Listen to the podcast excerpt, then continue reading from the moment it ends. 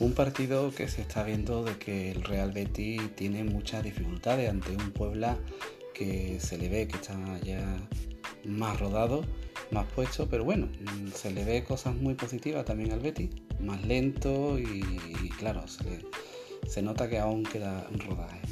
El, el, resultado demasiado abultado y no estaría mal que ya el Betis abriera con algún gol porque la cosa se le está complicando cada vez más.